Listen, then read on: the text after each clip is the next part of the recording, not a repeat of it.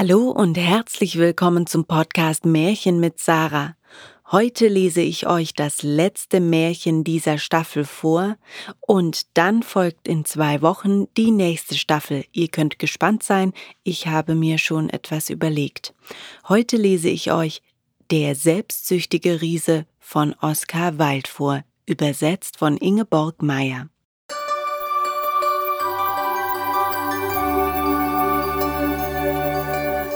Wenn die Kinder am Nachmittag aus der Schule kamen, gingen sie für gewöhnlich in den Garten des Riesen, um dort zu spielen.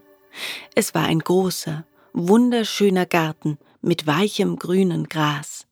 Hier und da standen prächtige Blumen sternengleich auf der Wiese, außerdem zwölf Pfirsichbäume, die im Frühjahr zarte Blüten in rosa und perlweiß hervorbrachten und im Herbst reiche Frucht trugen. Die Vögel saßen in den Bäumen und sangen so lieblich, dass die Kinder im Spiel innehielten, um ihnen zuzuhören.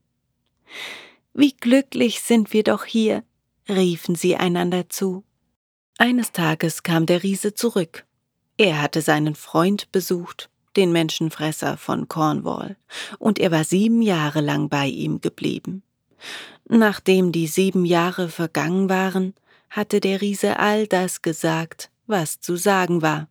Seine Gesprächsbereitschaft war nämlich begrenzt, und so entschied er sich dafür, in sein eigenes Schloss zurückzukehren. Als er dort ankam, sah er die Kinder in seinem Garten spielen. Was macht ihr hier? schrie er mit äußerst mürrischer Stimme, und die Kinder liefen verängstigt davon. Mein eigener Garten ist noch immer mein eigener Garten, sagte der Riese.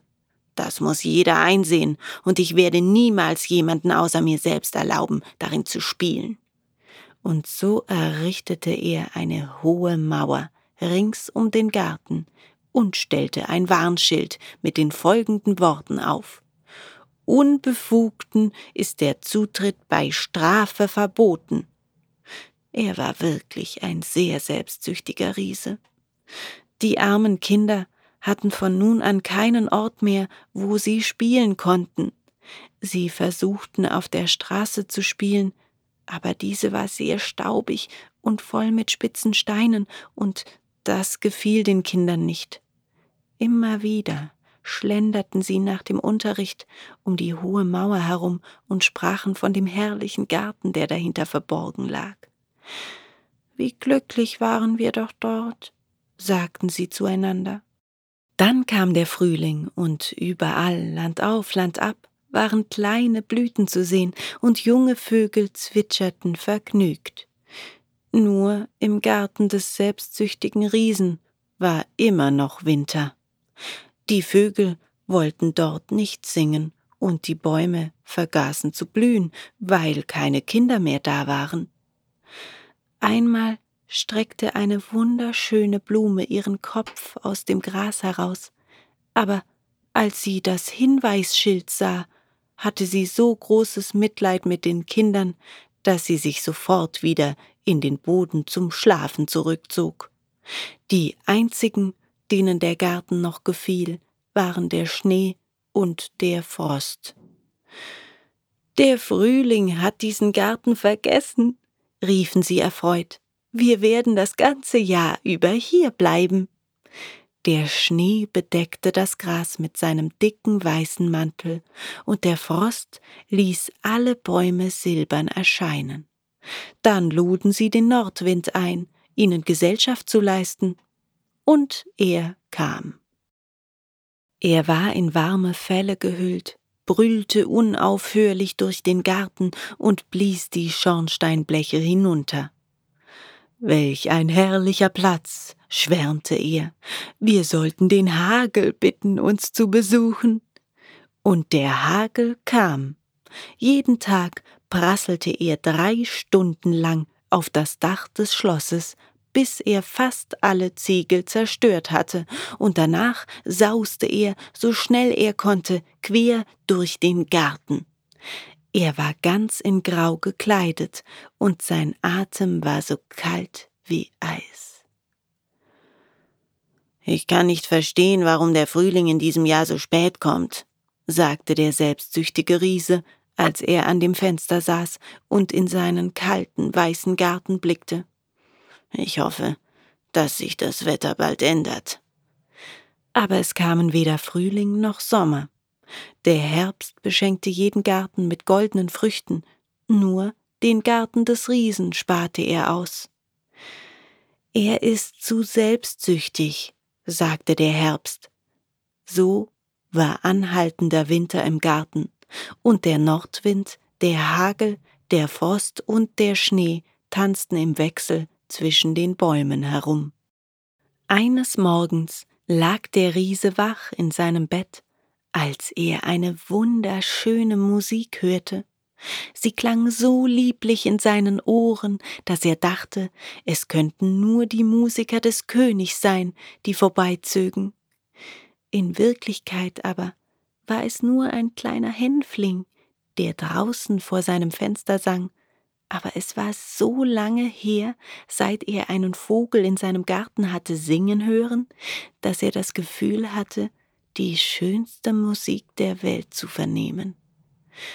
In diesem Moment hörte der Hagel auf, über seinem Kopf herumzutanzen. Der Nordwind stellte sein Gebrüll ein, und ein köstlicher Duft strömte ihm durch das geöffnete Fenster entgegen. Ich glaube, nun kommt der Frühling wohl doch noch, sagte der Riese, sprang aus dem Bett und guckte nach draußen. Und was sah er da? Es war der wundervollste Anblick, den man sich denken konnte. Die Kinder waren durch ein kleines Loch in der Mauer in den Garten gekrochen und saßen nun auf den Zweigen der Bäume, in jedem Baum, den er sehen konnte, ein kleines Kind und die Bäume waren so froh, die Kinder endlich wieder bei sich zu haben, dass sie sich mit Blüten schmückten und ihre Zweige gleich schützenden Händen über den Köpfen der Kinder auf und ab bewegten. Die Vögel flogen umher und zwitscherten vor Vergnügen, und die Blumen schauten lachend aus dem frischen grünen Gras heraus. Es war ein anmutiges Bild. Nur in einer Ecke des Gartens war noch immer Winter. Dort, in dem entferntesten Winkel, stand ein kleiner Junge. Er war so klein, dass er nicht an die Zweige des Baumes heranreichen konnte. Immer wieder ging er um ihn herum und weinte bitterlich. Der arme Baum war immer noch über und über mit Eis und Schnee bedeckt, und der Nordwind blies und heulte über ihn hinweg. Klettere nur hinauf, kleiner Junge, sagte der Baum freundlich und beugte seine Zweige so tief herunter, wie er konnte. Aber der Junge war einfach zu klein.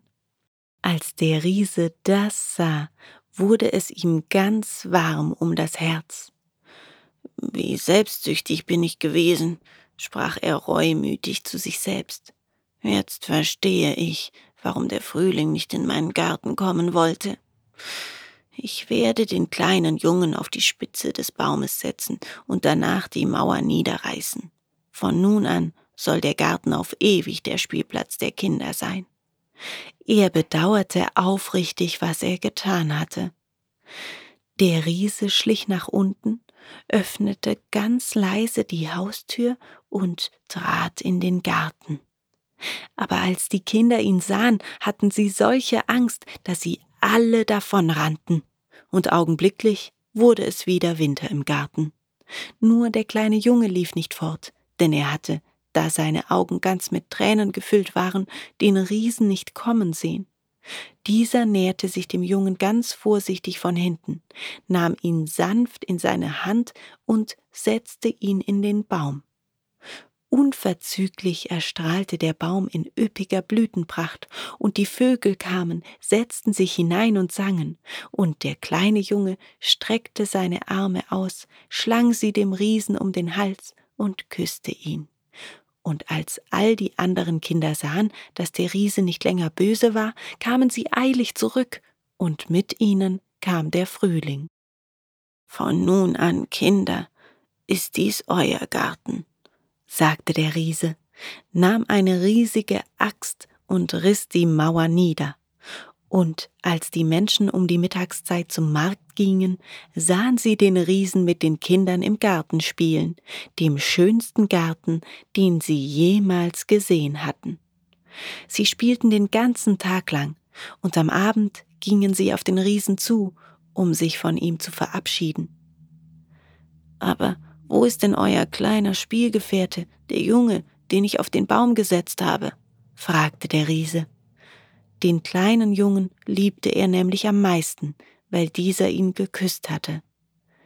Das wissen wir nicht, antworteten die Kinder. Er ist fortgegangen. Ihr müsst ihm sagen, dass er morgen unbedingt wiederkommen soll, sagte der Riese. Aber die Kinder entgegneten, dass sie nicht wüssten, wo er wohne und dass sie ihn auch niemals zuvor gesehen hätten. Daraufhin wurde der Riese sehr traurig. Jeden Nachmittag, wenn die Schule zu Ende war, kamen die Kinder und spielten mit dem Riesen. Aber den kleinen Jungen, den der Riese besonders liebte, sah man nie mehr. Der Riese war sehr freundlich zu all den Kindern, und dennoch blieb in ihm die Sehnsucht nach seinem ersten kleinen Freund. Immer wieder sprach er von dem Jungen. Wie gern würde ich ihn wiedersehen, pflegte der Riese dann zu sagen. Jahre vergingen, und der Riese wurde ganz alt und schwach. Er konnte nicht mehr im Garten spielen, und so saß er in einem riesigen Lehnstuhl, sah den Kindern beim Spielen zu und erfreute sich an seinem Garten. Ich habe zwar viele herrliche Blumen, aber die Kinder sind die schönsten von allen, sagte er zu sich selbst. An einem Wintermorgen schaute er, während er sich anzog, aus dem Fenster. Jetzt hasste er den Winter nicht mehr, denn er wusste, dass dies nur die Zeit des schlafenden Frühlings und der sich ausruhenden Blumen war. Plötzlich rieb er sich verwundert die Augen und schaute und schaute. Es war in der Tat ein wundervoller Anblick. In der entlegensten Ecke des Gartens war ein Baum über und über mit herrlichen weißen Blüten bedeckt. Seine Zweige waren vergoldet und silberne Früchte hingen von ihnen herab und unter dem Baum stand der kleine Junge, den der Riese so sehr in sein Herz geschlossen hatte. Hoch erfreut rannte der Riese nach unten und hinaus in den Garten. Er hastete über die Wiese und näherte sich dem Kind. Und als er ganz nah herangekommen war, wurde sein Gesicht rot vor Zorn, und er fragte, Wer hat es gewagt, dich zu verletzen? Auf den Handflächen des Kindes waren nämlich die Male von zwei Nägeln zu erkennen, und die Male von zwei Nägeln waren auch an seinen kleinen Füßen. Wer hat es gewagt, dich zu verletzen? schrie der Riese noch einmal. Sag es mir, damit ich mein mächtiges Schwert ziehen und ihn erschlagen kann. Nein, antwortete das Kind, denn dies sind die Wunden der Liebe. Wer bist du? fragte der Riese. Eine seltsame Ehrfurcht überkam ihn, und er kniete vor dem kleinen Jungen nieder. Daraufhin lächelte das Kind den Riesen an und sagte zu ihm Du hast mich einst in deinem Garten spielen lassen, heute sollst du mit mir in meinen Garten kommen, in das Paradies eingehen. Und als die Kinder an diesem Nachmittag in den Garten gelaufen kamen, fanden sie den Riesen tot auf. Er lag unter dem Baum und war über und über mit weißen Blüten bedeckt.